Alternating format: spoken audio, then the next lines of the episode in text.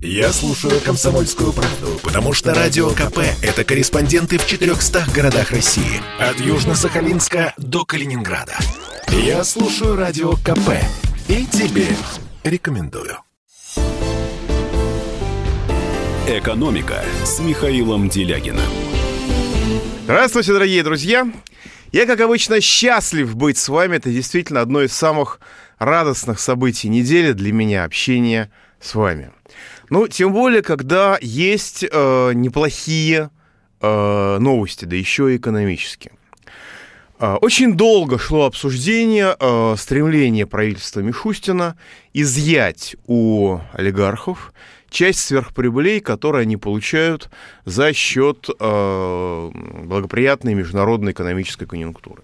Обсуждение шло долго, э, делались разные заявления, и вот, наконец, в сухом остатке – Правительство Мишустина вводит акциз на сталь в 2,7% и изменит расчет налога на добычу полезных ископаемых не только на руду, но и, о неожиданность, на коксующийся уголь и на удобрения.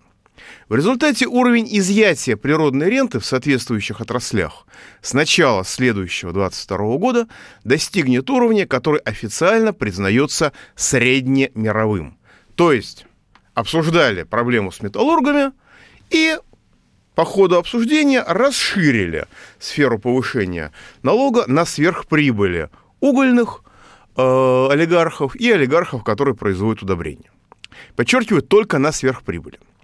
В качестве компромисса с крупным бизнесом, э, потому что переговоры все-таки велись очень долго, можно рассматривать некоторое понижение ставки акциза, потому что первоначально правительство говорило о 3% а сошлись на 2,7.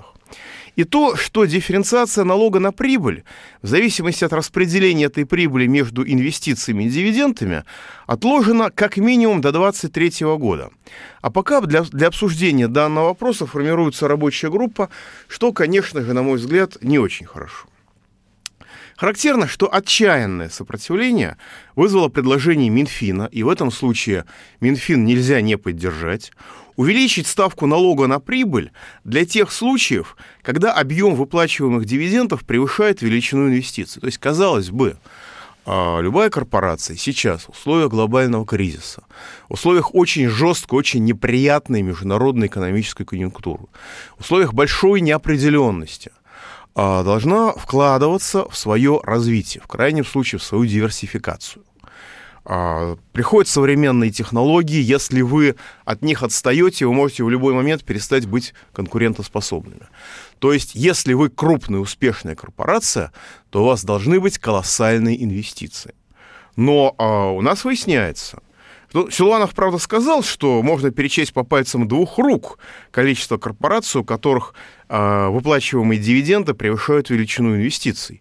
Но, тем не менее, значит, это небольшое количество корпораций настолько влиятельно, олигархия сохраняет свою, если не тотальную власть, то высокое влияние, для того, чтобы сдержать а, вполне разумные устремления правительства и отложить их как минимум на год. Но, тем не менее, весьма серьезный шаг сделан.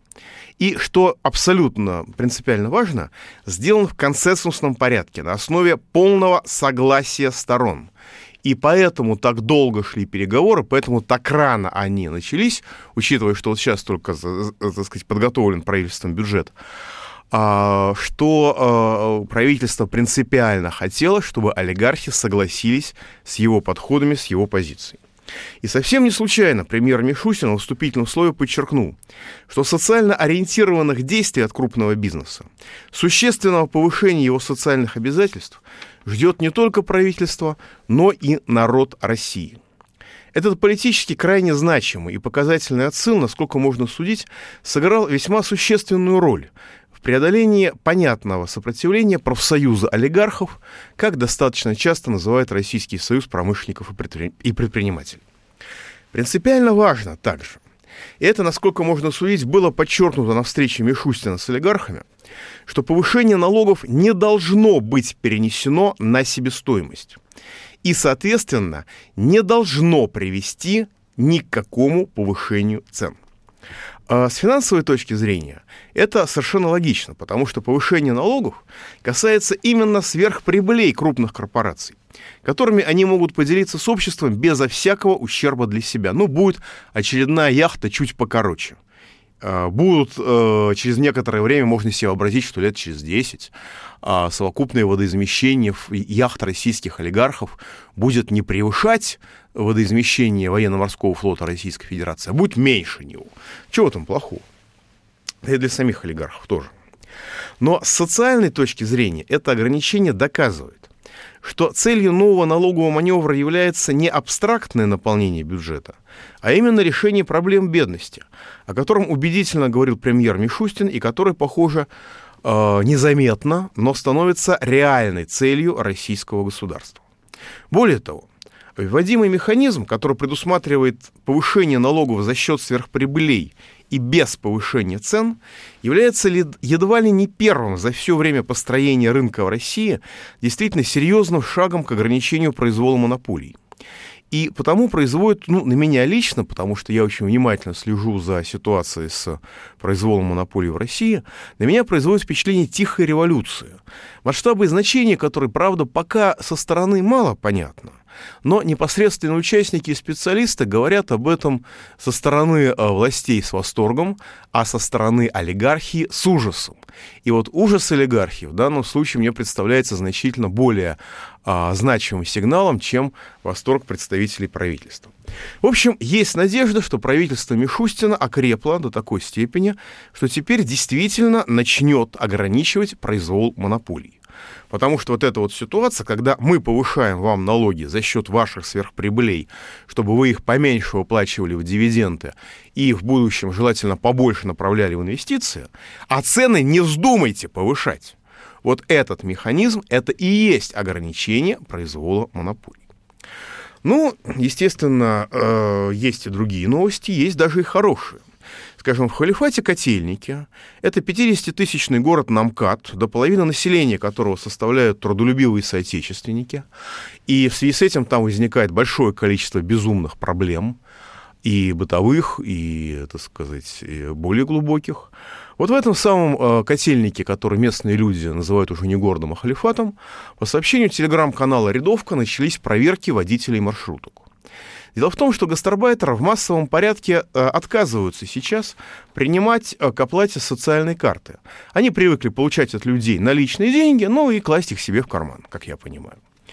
А когда им предъявляют социальные карты, которые там должны использоваться при оплате транспорта, они нападают на людей, выбрасывают людей из маршруток, в том числе женщин, угрожая, угрожая женщинам физическим насилием даже под камеру, орут «ты кто такая? Ты здесь никто, я никого в этой вашей России не боюсь, кроме Аллаха». Ну, в общем, они распоясались, судя по всему, как похожие по всей России. В чем заключаются проверки? Насколько это серьезно? Не является ли это просто имитацией? Пока непонятно ну, даже кто их проводит, непонятно. Но важно, что они начались именно после выборов, а не перед ними, как обычно бывает в рамках избирательных кампаний «Единая Россия». То есть есть хотя бы какая-то надежда на решение этой локальной проблемы. На решение системной проблемы с гастарбайтерами, к сожалению, на мой взгляд, пока надежды нет, потому что логика властей очень простая. А у нас в стране образовался огромный колоссальный строительный комплекс – ну, соответственно, когда у вас огромные мощности, когда у вас на этих мощностях развелись огромные олигархи, они политически влиятельны, ну и, соответственно, этих политически влиятельных олигархов а, приходится как-то прикрывать. Значит, надо сохранить строительный комплекс, развитый олигархами для сохранения э, промышленного строительства, инфраструктурного, сейчас будет запущено, насколько я могу судить, несколько значимых э, крупных э, проектов. Они инфраструктурные, они, правда, связаны с развитием промышленности. Скажем, в услуги строится колоссальный газохимический, как сейчас модно называть, кластер, но на самом деле, скорее всего, комплекс, ценой 900 миллиардов рублей. А есть и более, а, есть, есть и меньшие проекты. Есть риск, что это выразится в имиджевое, так сказать, разворовывание денег, как обычно бывает на имиджевых проектах. Но, тем не менее, а это развитие страны, это позитивно. Но строительный комплекс специализирован. И если, скажем, у вас мощности под строительство жилья, вы можете только строить жилье. Значит, чтобы сохранить стройкомплекс, развитый олигархами в сфере строительства жилья, в том числе на льготные ипотеки, там много чего развелось, значит, надо строить жилье. Это узкоспециализированная сфера. Строить жилье в условиях дикого, даже не дикого капитализма, блатного феодализма, это значит строить человейники. Потому что для застройщиков наиболее выгодно, чтобы люди жили в консервных банках и стояли в очереди в лифтах. Очереди к лифтам, как это сейчас мы, так сказать, во многих человейниках наблюдаем, а иногда и лично переживаем. А понятно, что в сегодняшних условиях государство ориентируется на интересы и нужды, как я понимаю, олигархов, а не обычных людей. Значит, будут строить человейники. При этом жилье надо продавать. Никакого социального жилья и даже при диком капитализме времен Чубайса невозможно себе представить. А при нынешнем, по определению академика и многолетнего э, советника президента Путина Сергея Юрьевича Глазьева, при нынешнем блатном феодализме, тем более никакого социального жилья, ну, как бы в, в больших, в значимых масштабах, в больших масштабах, я лично себе представить не могу. И здесь возникает простой вопрос, а кому же продавать? И этот мы обсудим после перерыва, который будет коротким. Пожалуйста, не переключайтесь. Пауза будет интересной. Бесконечно можно слушать три вещи. Похвалу начальства, шум дождя и радио КП. Я слушаю радио КП и тебе рекомендую. «Экономика» с Михаилом Делягиным. Итак, дорогие друзья, Продолжаем. Значит, мы пришли к тому, что государству нужно сохранять строительный комплекс. Для этого надо строить жилье, что я лично поддерживаю. Но жилье в сегодняшних условиях это значит человейники, как это не ужасно. Эти человейники нужно продавать. И здесь возникает простой и э, такой наивный вопрос. А кому же их продавать? Способные брать ипотеку кончились. Ну, по крайней мере, вот-вот кончится. Вот-вот кончится и льготная ипотека, потому что снижение сумм а, выдавило ее в регионы. А, в Москве уже на эту льготную ипотеку мало что можно купить, или почти ничего, а вот в регионах еще можно. Она фактически льготная ипотека пока осталась только в регионах, но скоро ее закончат и там. А, насчет того, что, да, вы правильно пишете, насчет того, что способные брать ипотеку кончились, а я вот хочу. Да, все правильно. А, госпожа Набиулина и госпожа Мутко действительно, и господин, извините, Мутко, который возглавляет Дом РФ, действительно вступили друг с другом в конфликт. Набиулина говорит, все, средний класс закончился, ипотеку брать по большому счету, не так, ипотеку наращивать некуда, и, в общем, средний класс заканчивается. И люди, которые могут взять ипотеку теоретически, они заканчиваются. А Мутко говорит, нет, нет, у нас впереди светлые перспективы и, и так далее. Но Дом РФ — это организация, которая, в общем-то, собственно, эту ипотеку организует и живет за счет ипотеки. Это ее функция. Поэтому здесь Мутко кровно заинтересован в, в оптимизме, в создании ощущения, что у ипотеки прекрасные перспективы. А у Набиулиной особых интересов нет, она просто описывает то, что есть. Поэтому в данном споре я на стороне Набиулиной, ну и кроме того, просто смотрю вокруг себя. Все, кто мог взять ипотеку, они, в общем-то, уже повесили себе на шею эти, эти гири. А, и таким образом, если а, нужно строить большое количество человейников и их продавать, а продавать их уже некому, значит, нужно что? И здесь вступает в силу административная гениальность, которая может обернуться кошмаром для, как обычно, для всей страны. Значит, нужно для спасения строительного комплекса, чтобы нынешние собственники квартир заново покупали жилье в новых домах в Человейниках. И, о чудо! Кто бы мог подумать, с декабря прошлого года в Государственной Думе лежит принятый во втором чтении так называемый закон о комплексном развитии территорий, который правильнее было бы называть законом об отмене собственности на жилье. По этому закону людей можно выселять из их домов, из их квартир, выдавая им при этом произвольно малую компенсацию. Не как это было при Лужкове, когда мы живем в консервном, консервной банке, дом идет под расселение, и люди получают э, квартиры по социальным нормам. То есть иногда из одной квартиры люди разъезжались в три квартиры. Я знаю случаи, когда из одной квартиры самые обычные москвичи разъехались в четыре квартиры, и еще им давали квартиры на выбор, и они мучились выбрать. Это, это было при Лужкове, даже при позднем Лужкове. А в конце нулевых годов это, это еще было. Но сейчас у нас подход совершенно другой, и людей из одной консервной банки переселяют в другую консервную банку по числу комнат. Единственное, что коридоры пошире иногда, кухни побольше иногда и санузлы побольше иногда. Но вы не только в санузле, но и на кухне, в общем, спать, скорее всего, не будете. А поэтому это сохраняет проблемы э, перенаселенности квартир, это сохраняет, консервирует жилищный кризис. Но закон о комплексном развитии территорий позволяет лишать вас ваших квартир, у кого есть дома, позволяет лишить, лишать вас ваших домов. Приходит комиссия, все, все как у Швейка. Там у него пришла комиссия к инвалиду, заявила, что он недостоин носить искусственную ногу, отстегнула и унесла. Правда, эта нога была выдана государством, так что, в принципе, государство более ста лет назад, австро-венгерское, в принципе, было в своем праве. Хотя, конечно, и без, как бы абсолютно бесчеловечно реализовало эти, это право. А у нас сейчас квартира собственности. Вот живет, живете вы у себя дома, все у вас в порядке. Дом ваш простоит еще там от 50 до 150 лет, как повезет. Планировка замечательная, двор хороший. Приходит кварти- комиссия. И она не говорит, что у вас аварийный дом. Нет. Она не говорит, что как бы э, ваш дом признан негодным. Ничего подобного. Она все это признает. Но просто знаете, уважаемые, вот ваша территория э, властями региона отнесена к территории комплексного развития.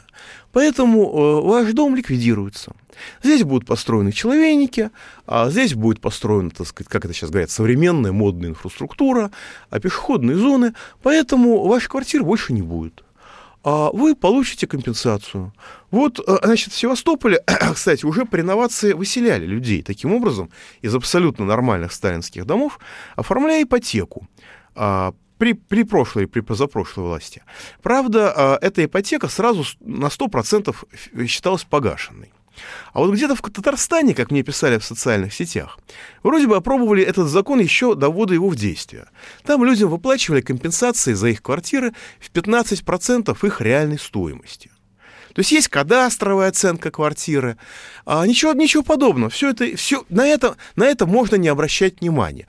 Вот как налоги с нас собирает на имущество, так кадастровая оценка недвижимости завышена там вдвое по сравнению с рынком, ну, в полтора-то раза почти везде. А как людям платить компенсацию? Э, произвольно маленькая компенсация, закон это не фиксирует. Просто сказано, может может быть предложена квартира взамен, опять-таки непонятно какая, а может быть предложена денежная компенсация, на которую, может быть, можно купить только собачью кунуру. Вот в, в примере, о котором я говорю, а, людям выплачивали компенсацию в размере 15% от стоимости их жилья, как раз на первый взнос ипотеки. И это не важно, что вы не можете эту ипотеку обслуживать. Это не важно, что вы не можете по своим доходам эту ипотеку выплатить. Ничего страшного. Хотите идти, идите на улицу с этими 15%, на которые вы собачью будку можете купить, собачью кунуру, а то и землянку. А иначе берите ипотеку, ну тогда и, называется, расплачивайтесь. Вот такой простой выбор. И закон, который во втором чтении был принят в декабре прошлого года, а, он не реализован, он не запущен в ход только потому, что были выборы. И перед выборами лишний раз сердить народ как-то неохота. Вот пенсионерам по 10 тысяч раздать и военнослужащим по 15 тысяч перед выборами, это, это ладно, это нормально. А вот пакостные законы, я думаю, что сейчас Единая Россия в едином порыве бодренько этот закон примет в оставшихся двух чтениях. И пойдет ситуация лишения граждан России их квартир. Это реальная проблема. А как, и это угроза, которая стоит перед нами, перед всеми. Я, конечно, как депутат Госдумы, кстати, да, дорогие друзья, вы меня избрали депутатом Госдумы от «Справедливой России» по центру Москвы, по южной половине Москвы, по Новой Москве. Так что недельки через две начнется работа, и, что называется, буду стараться вас защищать от всего, что я сейчас описываю. Но нужно понимать, что это реальная угроза, которая висит над каждым из нас, без исключений. Потому что чем лучше место, где вы живете, тем оно слаще для застройщика может оказаться, тем больше ваши риски. Ну, а для стройки, возвращаясь к халифату котельники, завезут, конечно, гастарбайтеров. Об этом уже и московские власти сказали, что как бы Москва не для москвичей, работа не для москвичей, работа даже не для русских. Вот нужно 200 тысяч человек, вот мы завезем 200 тысяч гастарбайтеров, нам сейчас в Москвабазе их остро не хватает. Ну и то же самое в России, только в России счет идет на миллионы. Как я понимаю, там электрички, э, поезда будут запускаться чартерные, нам обещает РЖД. Товарищ Хуснулин там, правда, разные цифры называет, но понятно, что для такого большого количества строительств в условиях, когда реализуется на практике принципы «Россия не для русских» и «Работа в России не для русских», а это, насколько можно судить, основополагающие принципы нынешней власти, в этих условиях будут завозить гастарбайтеров и будут заменять население России а, просто по культурному принципу. Напоминаю, что а, носители русской культуры считают коррупцию, считают взятку преступлением. И мы плохо относимся к тем, кто у нас эти, эти взятки, эту коррупцию, эти, э, эти взятки вымогает, эту коррупцию реализует. Соответственно, те представители государства, которые считают коррупцию основой государственного строя, испытывают крайнее неудобство при общении с таким народом. И испытывают, естественно, острое желание заменить этот народ другими народами, которые воспринимают э, коррупцию, ну, культура которых рассматривает коррупцию как нормальную деловую транзакцию. И мы эту государственную политику видим все треть века национального предательства. Последние там лет 15 особенно ярко, особенно убедительно. И никакие частные решения проверок, вроде э, э, никакие частные попытки решить проблем, как, решить проблему, какие-то мелкие стороны этой проблемы, там, например, э, проверка маршруток в халифате котельники, проблему не решит, потому что есть государственная стратегия. Она не объявляется, она не признается, о ней никто никогда не говорит, но эта стратегия реализуется, потому что таковы интересы правящего класса. Нужно заменить народы, которые э, плохо относятся к коррупции, на народы, которые относятся к ней, скажем так, а, скажем, либеральным языком, намного более толерантно в силу определенных обстоятельств исторических и в силу глубины социальной катастрофы, которая произошла на соответствующих регионах. И на этом фоне самые яркие, самые убедительные, самые красивые планы, о которых нам периодически рассказывают те или иные государственные деятели, в общем-то, выглядят достаточно странно, достаточно зыбко. И, в общем, не хочется радовать от того, что, рад, не хочется радоваться от того, что Россия будет строиться, потому что такое ощущение, что она будет строиться не для нас. Пауза будет короткой, не переключайтесь. Сергей Мардан и Дарья Платонова не лезут за словом в карман, но лезут на рожон. Они вражескую армию на скаку остановят и оборзевших чиновников на место поставят. Все действуют по сценарию, все изображают непосредственность эмоций, всем скучно от этого, но на выходе расходятся довольные собой друг другом и делают вид, что, в общем, это и есть настоящая политика. Мне вообще кажется, что партии не нужны. Но зачем партии? Они раскалывают народ. Программу Сергея Мардана и Дарьи Платоновой слушайте каждый будний день в 8 утра и в 10 вечера по московскому времени на радио «Комсомольская правда». Как известно, суровость и беспощадность русских законов всегда компенсируется необязательностью их исполнения. «Экономика» с Михаилом Делягиным. Итак, дорогие друзья, продолжаем. А, министр обороны Сергей Кужугетович Шойгу озвучил огромные планы по э, модернизации Южной Сибири, строительстве новых городов и так далее. И это хорошо. Но вот эта вот ситуация, когда э, с одной стороны план, планов громадье, а с другой стороны работа в России не для русских, вот эта ситуация представляет собой реальную угрозу планов модернизации Сибири по Шойгу. Я понимаю, что, наверное, он как бы уже засиделся в Минобороне, ему хочется новую сферу деятельности.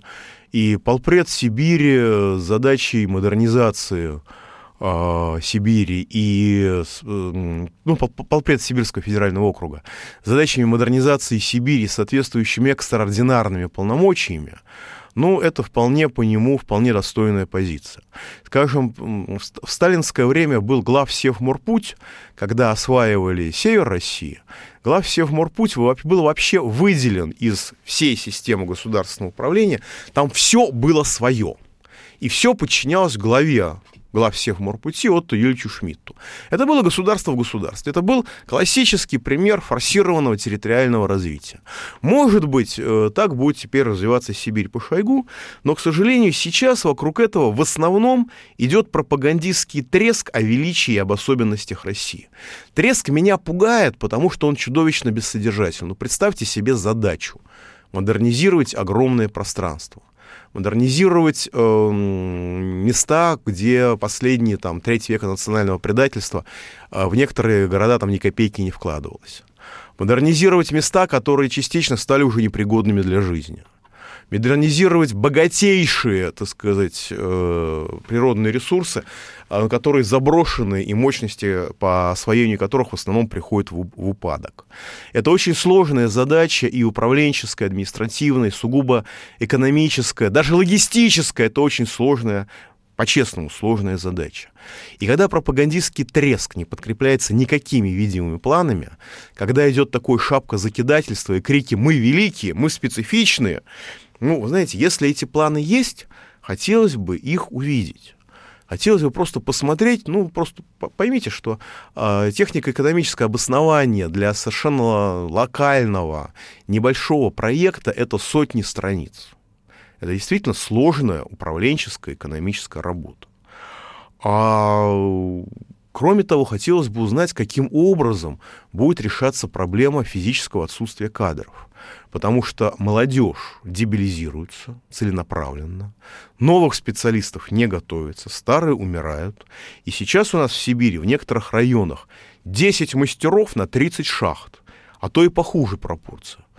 А, и вот эти 10 мастеров просто ходят по кругу, увольняясь с одной шахты на другую, переходя. И им там, так сказать, каждый раз немножко прибавляют заработной плате. У нас не готовят специалистов. И даже не хотят их готовить. Это принципиальная позиция. То есть пошел какой-то, э, пошли какие-то разговоры о восстановлении системы среднего специального и профессионально-технического образования, но это пока в основном разговоры. А на практике а специалисты вымирают, их просто нет. Потому что когда молодежь приходит даже на завод, человек сидит и говорит, а у вас что? У вас что, рабочий день? А, это нужно каждый день ходить на работу? Спрашивает молодой человек, выпускник, который окончил школу, который обычно окончил еще и вуз, и вот он приходит на завод. Ой, а у вас надо работать.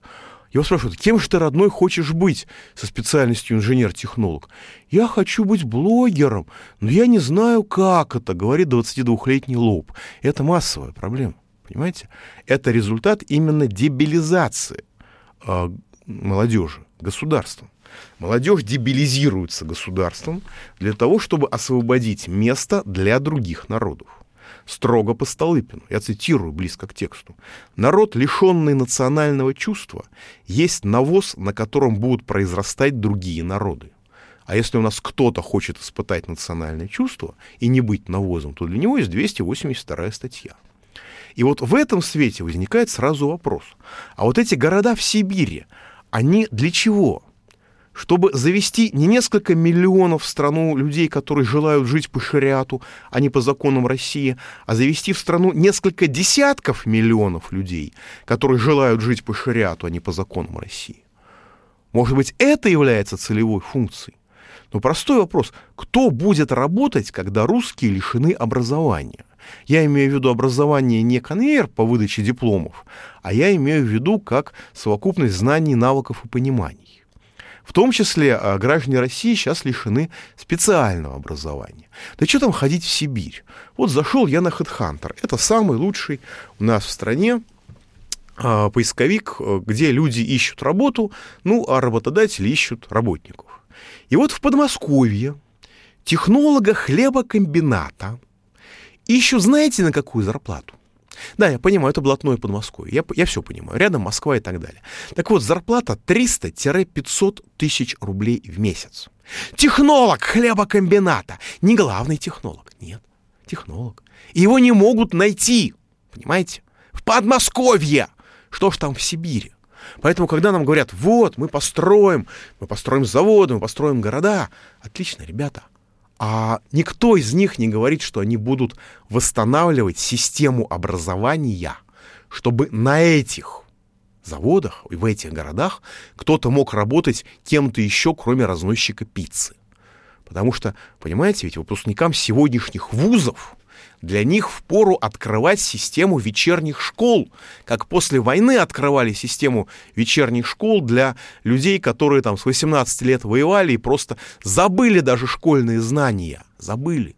А сейчас эту систему вечерних школ для прохождения нормальной советской школьной программы впору открывать для выпускников вузов. А чем же в это самое время занимается правительство? Совершенно правильно. Правительство, как ему и положено, подготовило проект бюджета на 22-24 год, и сейчас в авральном порядке будет проводить этот проект бюджета через новую Думу. Я его, честно скажу, не читал, потому что оно только-только на прошлой неделе внесено было на засед... Минфином на заседании правительства, ну и правительство его, естественно, одобрило. А значимого экономического роста там не предусматривается, бюджета развития там нет. Ну, в общем, это э, бюджет инерционного гниения, если, конечно, если, конечно, я так сказать, пересказы, которые я вижу в социальных сетях, в Телеграме, то, что мне рассказывают мои знакомые, если это соответствует действительности. Поживем, почитаем, увидим. Но зато в этом бюджете за три года предполагается заморозить еще 7 триллионов рублей народных доходов. Все, что угодно, лишь бы не допустить развития страны. Более того, Значит, 900 миллиардов рублей все-таки предполагается вложить на строительство в услуги газохимического кластера. И предполагается законом запретить использовать из Фонда национального благосостояния, за исключением этих 900 миллиардов, более 400 миллиардов рублей в год. Понимаете, законом запретить выделять деньги на развитие. Не, я понимаю, 400 миллиардов рублей в год — это много. И совершенно не факт, что мы, как экономика, сможем даже эти-то деньги переварить эти-то деньги инвестировать. Ну, своровать-то, естественно, смогут, а вот инвестировать не факт. Но это предполагается законом запретить возможность выделять деньги на развитие. Понимаете, в чем прелесть? Сейчас, вот на 1 сентября, после того, как федеральный бюджет выдал, а, по-моему, 843 миллиарда рублей на разовые выплаты пенсионерам там, в 10 тысяч рублей, а, и, по-моему, военнослужащим тоже по этой, по этой же линии выделено. Вот. И после, значит, после того, как эти вот 843 миллиарда рублей были израсходованы, в бюджете осталось замороженными на 1 сентября 17,9 триллионов рублей. Это практически годовой бюджет по величине доходов. А из них в Фонде национального благосостояния признано 13,8 триллионов рублей. А вот а в 2024 году должно быть до 23,8 триллионов. То есть предполагается за три года увеличить на 10, почти на 10 триллионов рублей. Правда, 2,5 триллиона теоретически все-таки могут быть направлены на развитие. Там такие хитрые оговорочки достаточно двусмысленные. Но понимаете, в чем дело? У нас сейчас в бюджете лежит без движения 17,9 триллионов рублей. Наполовину от этой суммы, даже при нынешней норме воровства, можно заново построить страну нашу. Просто заново. У государства нет даже мысли об этом. Они обсуждают то, а сколько еще денег они, им надо будет заморозить в федеральном бюджете. Вот заморозить за три года 10 триллионов – а почти. Или все-таки заморозить 7 триллионов с копеечкой, а там 2 триллиона с небольшим можно отдать, так сказать, этой самой России, пусть попользуется. Вот понимаете, это вот такой подход, который абсолютно людоедский, когда вся страна собирает смс-ками деньги на лечение больных людей, и мы не знаем, какую часть все эти фонды на этих детей действительно перечисляют. Это убийство людей, массовое убийство, которое оформлено бюджетом Российской Федерации и будет принято, скорее всего, законом, как и все предыдущие преступные бюджеты, которые мы видели. Это производит действительно шоковое впечатление, это производит оккупационное впечатление. Понимаете, это в 90-е годы у Зюганова это была фраза «оккупационный режим», а сейчас это просто, ну как бы это видно на всей государственной политике, ну или на почти всей. Пауза будет короткая, дорогие друзья, не переключайтесь. Однажды политолог, ведущий радио КП Георгий Бофт, предложил своему соведущему Ивану Панкину. Давайте один из будущих эфиров проведем с Женеве. Легко. Надо будет попросить нашего руководителя, чтобы он нас туда командировал. Я думаю, что в принципе это возможно, но только нам еще по статейке бы написать тогда какой-нибудь из Женевы. Напишем. Ну, Например, хоть как 10, в Швейцарии 10. относятся к русским. Да, такое. ну, господи, такого мы можем навалять вообще только. Нет, ну не надо валять, давайте честно напишем. Кучу, кучу целую статей напишем, прям не сходя с берегов Женевского озера. Георгий Бофт знает, как навалять врагам и что рассказать добрым людям. Вся палитра информационной картины в программе «Бофт знает». Слушайте каждый четверг в 6 часов вечера по московскому времени. «Экономика» с Михаилом Делягиным. Итак, дорогие друзья, продолжаем. Почему же государство с маниакальной упертостью с 2004 года 17 лет замораживает деньги в бюджете вместо того, чтобы направить деньги России на службу России? Нам рассказывают, а это такая кубышка. Ничего себе кубышка, ничего себе на черный день, которая, так сказать, по своей, по своей величине э, сейчас уже достигает годового бюджета по доходам, а в ближайшее время превысит. И у меня ощущение, что это деньги для будущей либеральной диктатуры олигархов. Когда на, нас с вами доведут до Майдана, потому что нашему, нашему либеральному клану очень хочется, как я могу судить по его политике, довести людей до Майдана, чтобы свалить, э, так сказать, нынешних силовиков, и чтобы получить всю полноту власти, как, которую они имели в 90-е годы. Ну, грубо говоря, пойти по украинскому варианту, а там уже они разберутся, кто из них Порошенко, кто из них Пашинян.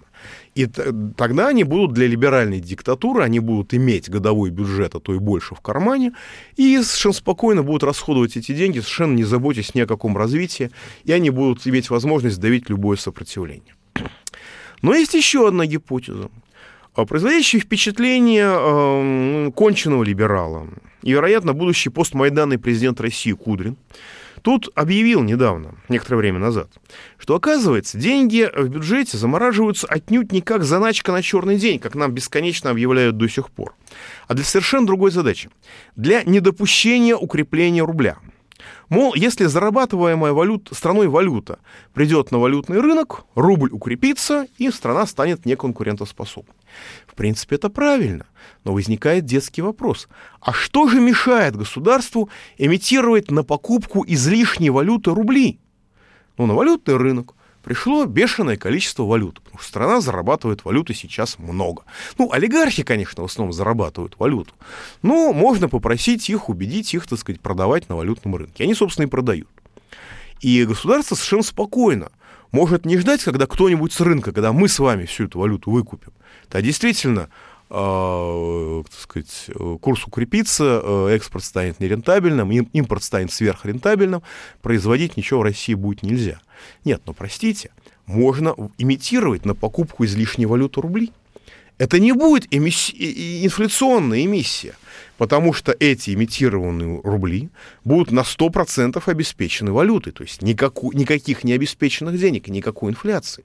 И эти имитированные на покупку излишней валюты рубли можно будет совершенно спокойно направить на развитие страны, на победу над нищетой, на лечение больных детей. Ну да, конечно, эти деньги а, придется забрать у олигархов в виде налогов, но работу в этом направлении правительства Мишустина мы, по крайней мере, видим. И что, вот просто у меня вопрос, а что вообще может помешать государству развивать свою страну и свой народ, кроме лютой, животной ненависти к этим самым стране и народу? Ну, я боюсь, что вопрос это риторический. Ну, на самом деле, вот вы мне пишете, что все как-то я слишком много, слишком нагнетаю, но я начал с хороших новостей, и сейчас есть подвижки к разуму, есть хорошие новости. Некого Моргенштерна, по-моему, Валиев, его настоящая фамилия, что-то в этом духе. Это рэпер, которого даже Минкульт не включил в свой общественный совет вместе со всякими Макаревичами.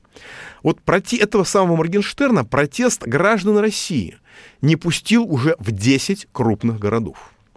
Насколько я могу судить, Моргенштерн пропагандирует своими песнями, да и своим внешним видом насилие, разврат и сатанизм. Ну а за пропаганду наркотиков его были вынуждены оштрафовать даже всячески популяризирующие его и подобных ему российские власти. То есть они его всячески, пылинки с него сдувают, они ему всячески потакают, но даже им пришлось его оштрафовать за пропаганду наркотиков, потому что это не лезло уже ни в какие ворота. Вот если мы с вами будем пропагандировать наркотики, то, извините, мы с вами можем и сесть. Ну, а рэпера там 100 тысяч рублей с него взяли и, наверное, еще извинились при этом. Так вот, родительские организации своими протестами, своими обращениями к власти, защищая своих детей от разрушения их психики, разрушения их психики, не допустили проведения сатанинских действий, цитирую, перечисляю, в Новосибирске, в Орле, в Краснодаре, в Хабаровске, в Владивостоке, на, на позапрошлой неделе в Красноярске, анонсированное на 3 октября, без уточнения того, о чем идет речь, цитирую, самое грандиозное действие, было после протестов граждан отменено в Казани. Концерты также были отменены в трех городах чуть поменьше. То есть, понимаете, даже действующая власть, которая, как мы видим на примере электронного голосования, на примере вивисекции массовой, просто игнорируют граждан Российской Федерации, игнорируют народ России, даже действующая власть начинает понимать, что она зашла слишком далеко в разрушении психики молодежи и начинает уступать протестам гражданского общества. Коллеги, это реальная победа. Вот это тем, это то, чем люди в Казани, в Красноярске, в Хабаровске, в Краснодаре, в Орле, в Новосибирске, в Владивостоке, еще в трех городах должны действительно гордиться. Это победа. Но для, для закрепления этой победы нужен свой российский YouTube и, кстати говоря, свой российский TikTok. Нужна активная позиция государства в соцсетях и принуждение этих соцсетей к соблюдению хотя бы минимальной законности, не штрафами, которые они в итоге не платят, а прямой угрозой закрытия их в России. Российское государство может это сделать совершенно спокойно в любой момент с Фейсбуком и Твиттером, потому что оно имеет вменяемые, удобные рыночные аналоги. Но оно не делает этого, потому что парализовано русофобским либеральным кланом. А вот с Ютьюбом, с главной площадкой, так сказать, антироссийской пропаганды и разрушения общественного сознания и сознания молодежи, с YouTube этого сделать нельзя, даже теоретически, потому что альтернатива ему до сих пор не создана. Я не понимаю, почему соответствующее поручение не дано какому-нибудь условному Усманову с его медиагигантом и системой маркировки товаров или какому-нибудь Яндексу. Яндекс пытался развивать сначала видеосервис, сейчас он пытается развивать Zen, но все это, очевидно, слабо, недоработано, и альтернативы YouTube не может быть. Напоминаю, что YouTube это, во-первых, легкая и понятная навигация, легкая загрузка, огромное количество дополнительных сервисов, но самое главное, поиск и монетизация. Пусть даже не очень понятно.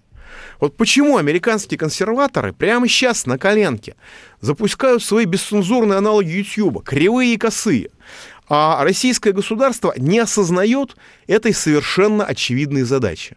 Вот вы мне подсказываете, потому что российскому государству нечем осознавать. И не только эту задачу.